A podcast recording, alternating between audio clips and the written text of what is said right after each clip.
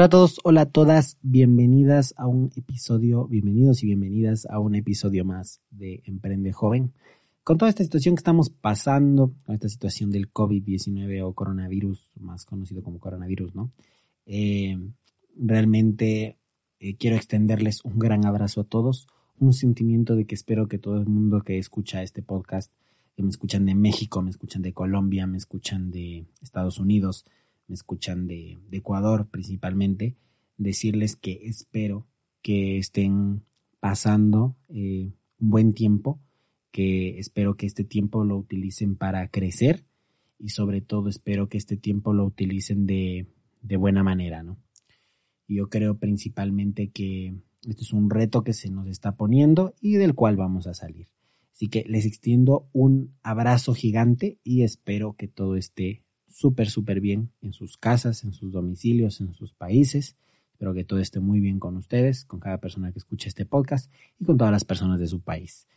Eh, en este momento eh, yo le he querido ver un lado positivo a toda esta situación y es que esta pandemia nos está dejando muchísimo aprendizaje. Eh, entonces en este episodio vamos a tratar de cuatro cosas que hemos aprendido del coronavirus, del COVID-19 cuatro cosas que estamos aprendiendo y vamos a, van a ver muchísimas más, pero creo que estas cuatro en este momento son súper importantes de analizarlas desde el ámbito de vista social, psicológico y de negocios. Eh, y la primera cosa que hemos aprendido es que el sistema económico y social es mucho más frágil, de lo que creímos. El 9 de marzo se distinguió como un día particular. En esa jornada se vivió la peor caída en un solo día a partir de la crisis de las hipotecas subprime, disparando el temor de una recesión. Eh, para los que no sepan qué es lo de la crisis de las hipotecas subprime, fue la crisis del 2008, la crisis que acabó con, bueno, no acabó, pero eh, hizo que las bolsa, la bolsa de Wall Street eh, terminara en los suelos y creó una recesión económica muy, muy grande. El problema con esta situación es que, obviamente, muchos sectores productivos han dejado de producir, han dejado de, de, funcionar. A esto le tenemos que sumar una guerra de precios entre Arabia Saudita y Rusia por el petróleo que ha hecho que los países de Latinoamérica se encuentren con un precio de petróleo súper, súper bajo, lo cual también afecta a sus economías. Y con todo esto de que los países normalmente de Latinoamérica viven de las exportaciones y ya no están exportando por todo este problema, hace que la recesión económica, una recesión económica, sea muy probable y sea muy posible. Pero a todo esto, ¿qué podemos ver de positivo? Que se van a crear muchos nichos de mercado. O sea, muchas situaciones se van a empezar, van, van a crecer económicamente. Siempre hay, yo siempre he sido de la idea de que mientras unos lloran, otros van a vender pañuelos, porque va a haber factores y va a haber situaciones las cuales eh, sectores principalmente que van a crecer con toda esta situación. Principalmente yo creo que los sectores que se dedican al teletrabajo, a todo esto tema de la nube, de trabajar desde tu casa, va a incrementar sus ventas durísimo a partir de que salgamos de esta situación, porque las personas realmente en este momento se han dado cuenta de lo importante que es tener todas estas plataformas que nos ayudan a trabajar desde casa, a ser productivos desde casa, y creo que las empresas van a empezar a darle la importancia que, ya estábamos viendo que le estaban dando importancia, pero ahora muchísimo más, porque las pérdidas de las otras, de, algunas empresas van a ser millonarias. Con esto no saldamos la, crisis que se nos lleva, porque muchos y casi la mayoría de sectores no se pueden realizar desde la casa, o sea, las exportaciones eh, se tienen que, no se pueden realizar porque eh, así estés trabajando en tu casa, necesitas las fronteras abiertas. Eh, las aerolíneas necesitan, necesitan todo este tema del turismo, los lugares turísticos. Se viene una época difícil para todos los países, pero es una época también de que si se sabe ver desde el lado positivo van a aparecer muchas necesidades del mercado también. Eh, y creo que eso es principal, o sea, es primordial para un emprendedor, para un joven que está a la casa de ideas y modelos de negocios. Yo creo que es principal darse cuenta siempre de las de, de los huecos que se van abriendo en el mercado si tú, si uno se da cuenta de los huecos que están abriéndose, abriendo en el mercado, uno puede entrar eh, absolutamente, ¿no? Y creo que un joven tiene una opción que, es eh, innovar, innovar muchísimo para poder emprender una empresa que sea sustentable en el tiempo, porque otras empresas realmente eh, tienen, pueden poner barreras súper altas cuando entran a un sector. Pero si tú eres lo suficientemente innovador y creces de una manera exponencial, puedes llegar a, competir con estas empresas que quieran entrar, pero tú ya tienes ese factor diferenciador. Entonces, realmente se viene una época complicada, pero también se viene una época para ver qué personas están preparadas para ver los huecos que se abran en el mercado, estén pilas para ver cómo están funcionando los mercados y cómo están funcionando eh, ahora, cómo se está moviendo el comportamiento del consumidor. La segunda cosa que hemos aprendido con este tema de esta pandemia es que el poder del miedo como táctica de venta es impresionantemente fuerte. O sea, esto ya lo sabíamos y sabemos que el miedo vende mucho, o sea, el miedo porque las personas realmente hacen las cosas por dos razones, para evitar el dolor o para eh, evitar el dolor y para eh, obtener placer. Y realmente el hecho de no enfermarte es un tema de evitar el dolor. Entonces, el poder del miedo, de la información falsa que empezó a recorrer en grupos de WhatsApp, en grupos de, en grupos de, de, de Facebook, realmente nos hizo dar cuenta de que el poder del miedo es muy, muy fuerte. Aquí en Ecuador y en muchísimos países se dio el caso de que, por ejemplo, cuando se detectó el primer caso de coronavirus en, Ecuador, cuando eh, eh, la gente se volcó a los supermercados. Se sabía, irracionalmente uno piensa que las cadenas de producción no se han cerrado, las cadenas de producción van a seguir funcionando, o sea, eso quiere decir que va a haber abastecimiento. Entonces las personas van a seguir pudiendo, eh, van a poder asistir a, a las casas donde, a los lugares donde venden eh, productos y pueden conseguir todo porque la cadena de producción no se ha roto. Pero las personas no lo piensan desde esta manera y es entendible también. Pasó en países del primer mundo, pasó en países del tercer mundo, pasó en todo, en todo el mundo. O sea, eh, realmente el miedo mueve a las personas y esta información falsa realmente lo que hizo fue mover a las personas de una manera negativa porque el hecho de que hayan ido todo el mundo a acabarse los productos, dejar las perchas vacías, aunque haya, haya habido producción para volverlas a llenar, realmente lo que va a suceder es que todas estas personas, todas estas personas de, eh, que, que no encontraron, tengan más miedo. Y este miedo, porque claro, es diferente que tú llegues al supermercado y ya no veas nada. Entonces, es todo este miedo, toda esta situación empieza a crear una clase de histeria colectiva y empieza a hacerse muy peligroso. Por eso no me sorprendería que después de todo este, de este lapso de, de tiempo que va a pasar hasta que solucionemos este tema del COVID-19, el, el, Estado va a empezar a normar un poco más lo que se comparte por Internet. O sea, va a empezar a, a sancionar a las personas que se dediquen a, a, infringir y a proporcionar noticias falsas. Porque yo creo que es un tema también de responsabilidad social. Es un tema de responsabilidad de cómo manejamos eh, una situación tan importante como es eh, esta, ¿no? Y creo que esto nos enseña que cuando uno quiere vender algo, el miedo es una herramienta muy, muy fuerte. Y no hablo de que el miedo de que, ah, o sea, infligirle miedo a tu comprador, no simplemente darle cuenta de todo, todo lo que le puede pasar si no tiene tu producto en sus manos. Entonces, mira, se te puede, justamente, si por ejemplo yo me pusiera una empresa en este momento que se dedicara a vender nube o, o teletrabajo, dar, hacerte dar cuenta, no, mira, puede pasar otra vez esto del coronavirus y mira, las pérdidas que vas a tener van a ser millonarias y si te aseguras de estar con nosotros y de asegurarte nuestros servicios, tú vas a tener muchísimas menos pérdidas. O sea, no vas a perder, vas a ganar, es más, porque tú vas a estar produciendo mientras tu competencia no. Entonces, el miedo, el miedo es una, un factor de cambio, es un factor de, que, de, de impulso a las personas. Yo creo que también este miedo de que vuelva a suceder esto hace, va a hacer que muchas empresas se dediquen a comprar y, se dediquen a ver soluciones de cómo está funcionando en este momento sus empresas. Y yo creo que el miedo también es, es, el principal factor de cambio de las empresas, de las organizaciones. Eh, esto como, como primer caso, ¿no? De un sesgo que se está, que se pudo ver. Y como tercera cosa, que, he podido ver impresionante cómo, cómo ha atacado es que el poder del sesgo de la información científica, y esto va encadenado a la información falsa, eh, realmente ha sido muy poderoso, igual que el sesgo de confirmación. Y este sesgo lo vamos a, también va ligado al sesgo de información científica y lo vamos a explicar un poco después. Pero ahora déjame hablarte del poder del sesgo de la información científica. ¿Qué quiere decir información científica? Es muy diferente que yo te diga, mira, tengo esta esencia que si tú la pones en, en tu cuarto, va a hacer que duermas mucho mejor. A decirte, según estudios de la Universidad de Oxford, los componentes que tiene esta esencia lo que hacen es producir más melatonina en tu cuerpo. La melatonina es la hormona del sueño, lo cual va a hacer que descanses mucho mejor. Es mucho más diferente venderte de esta manera, de la primera manera, que de la segunda. De la segunda quizás me vas a comprar, mucho más fácil, porque te estoy dando razones científicas, ¿no? Pero las razones científicas pueden ser eh, no verídicas.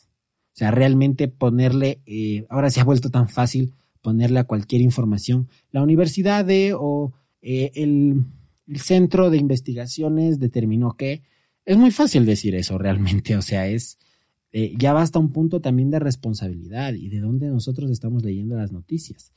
Eh, el poder de este sesgo nos hizo dar cuenta de que la gente se empezó a creer muchísimas cosas que eran falsas y cosas que no estaban avaladas por, científicos verdaderos.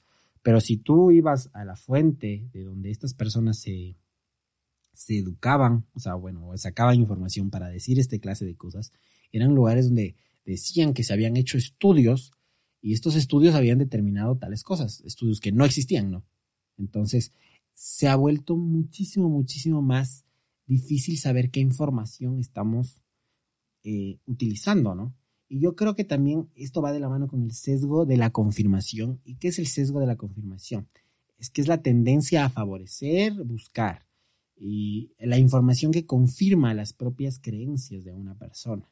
O sea, no considera otras alternativas. Simplemente, por ejemplo, cuando tú vas a Google y tú buscas, eh, ¿por qué, digamos que la esencia que te estoy viendo, por qué la esencia en tal eh, es eh, mejora el sueño? Tú en este momento, ¿qué, les, qué mensaje te estás buscando? Que te digan las razones por qué es buena. Tú no vas a buscar por qué es mala porque tú crees que es buena, o sea, tu principal creencia es que es buena. Y como tú crees que es buena, vas a buscar información que confirme eso que tú crees que es bueno.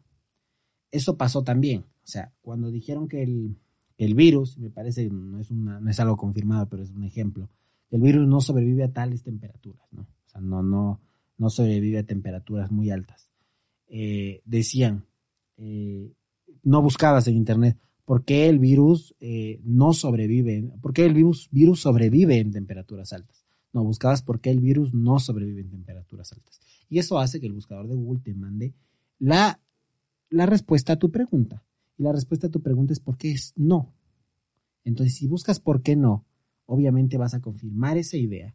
Y la gente, por esa razón, encontraba las noticias falsas. O sea, las personas se creían las noticias falsas y cuando buscaban información se volvían a encontrar con las mismas noticias que avalaban las cosas que, aunque falsas, eh, les estaba diciendo el otro lugar.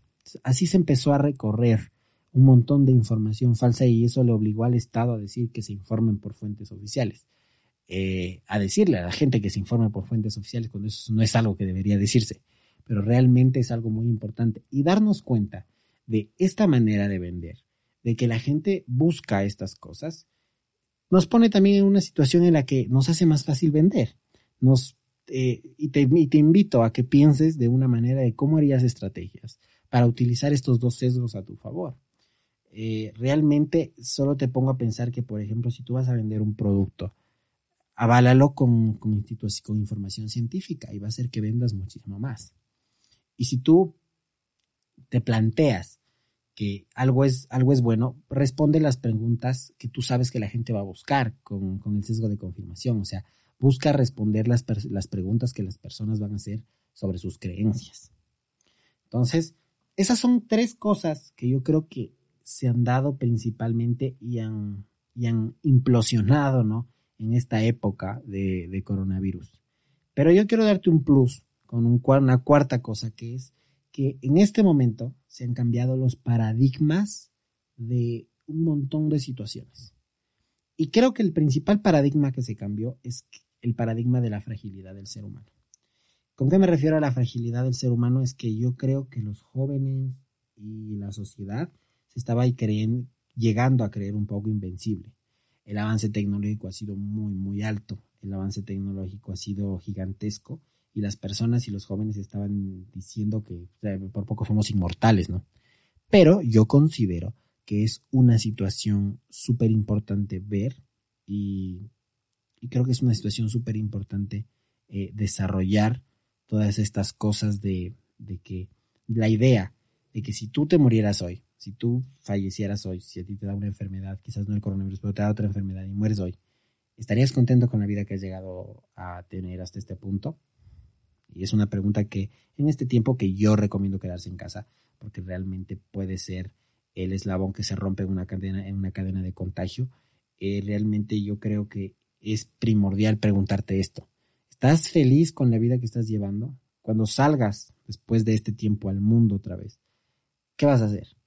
¿Estás feliz con cómo estás llevando tu vida? Si la respuesta es no, pues es hora de empezar a buscar herramientas, formas de, empezar a cambiar tu vida, de empezar a hacer las cosas mejor, de empezar a hacer las cosas de una manera muchísimo más interesante para ti, y mucho más factible para ti, mucho más, eh, yo creo, y principalmente eh, creo que buenas para ti, ¿no? Y, si te haces esta pregunta, impúlsate a mejorar. Impulsa en este tiempo utilizarlo para hacer una introspección contigo mismo y mejorar, mejorar. ¿Cómo mejoras en este, en este mundo, ¿no? Y, y pues eso es lo que tengo que decirles durante este episodio. Otra cosa que también les quiero decir es que eh, vamos a salir de esta situación. Yo considero que, vamos, que el ser humano, o sea, que la humanidad va a salir de esta situación, va a salir muy golpeada en el sector de, los, de la economía, pero va a salir. Y realmente yo lo que también considero es que se viene una etapa de cambios en los negocios, en los mercados, en el comportamiento del consumidor, en el comportamiento del mercado, que las personas que lo sepan ver se pueden hacer millonarias. O sea, las personas que sepan ver esos comportamientos, esas tendencias que va a tomar de ahora en adelante el mercado, se pueden hacer millonarias. Les invito también a cambiar su paradigma de cómo estamos viendo esta situación. Como les digo, de todo se puede aprender y de esa situación también podemos aprender en este programa lo que nosotros fomentamos es la educación, es el hecho de que todas las personas deben aprender lo más posible y deben utilizar todas las situaciones de su vida, malas, buenas, para aprender. Eh, creo y, realmente me considero que, que, todas las personas que están viviendo esta situación en este momento, eh, espero que tengan la fuerza para, para sobrellevar y poderse eh, oportunar a esto, ¿no? Y también quiero invitarles a todos ustedes que en este tiempo que van a tener en su casa se replanteen cómo están llevando sus situaciones. Eh, como les digo, siempre hay una oportunidad para crecer. En lo más mínimo, siempre hay una oportunidad para crecer. Y esta creo que es una oportunidad muy importante. Hemos explicado el sistema económico eh, y social que es mucho más de lo, frágil de lo que se cree hemos explicado cómo ha funcionado tres sesgos, hemos tratado tres sesgos, que es eh, el miedo, la información científica y la confirmación, que son tres sesgos que afectan al ser humano cuando ejerce una opción de compra. Hemos dado ejemplos súper claros y hemos propuesto eh, por qué eh, los cambios de paradigma de las personas están dando en este momento y cómo debemos cambiar de paradigma, de que de todo se puede aprender y sobre todo entender de que somos muchísimo más efímeros de lo que creemos. Somos muy, muy, muy, muy, muy, muy efímeros. Realmente eh, te invito a pensar si tu vida la estás llevando de una manera correcta. Te invito a pensar si vas a estar contento con, con cómo te van a recordar. Si, si en este momento llegaras a morirte, Dios no quiera, no, espero que no. Pero, ¿qué pasaría si eso pasara? ¿Te sentirías contento con quién, con quién eres, con quién eh, en este momento tú estás, tú estás formando. yo creo que la persona se va construyendo a sí misma día tras día. Y pues esta es una oportunidad para darnos cuenta de que la vida es efímera y que, el, que realmente lo que tenemos, o sea, yo en este momento lo que tengo es el, el 17 del 03 del 2020 a las 8, 8 de la noche, 8 y 15 de la noche. Es lo único que tengo. No me queda más. Tenemos el presente, en el presente tenemos que trabajar y en el presente tenemos que hacer todo lo posible para poder tener un mejor futuro. Trabajar para el futuro, pero no olvidarnos del presente. El otro día, el otro momento me ponía a pensar de que hay muchas personas de 60 años que quizás en esta pandemia se están preguntando, pues, quizás tuve que pasar más tiempo con mis seres queridos. Pasé mucho tiempo trabajando. Hay muchas personas que quizás pasé mucho tiempo durmiendo. Quizás tuve que haber pasado más tiempo trabajando. Todo esto, todas estas situaciones están correctas y es correcto que te preguntes todo esto, porque es un proceso de introspección y un proceso de crecimiento al que tú te vas a someter. Pero claro, las personas que te digo que, quizás pasé más tiempo trabajando que con mi familia, son personas de más allá de los 50, 60 años que ven quizás que el virus les puede afectar de una manera más fuerte.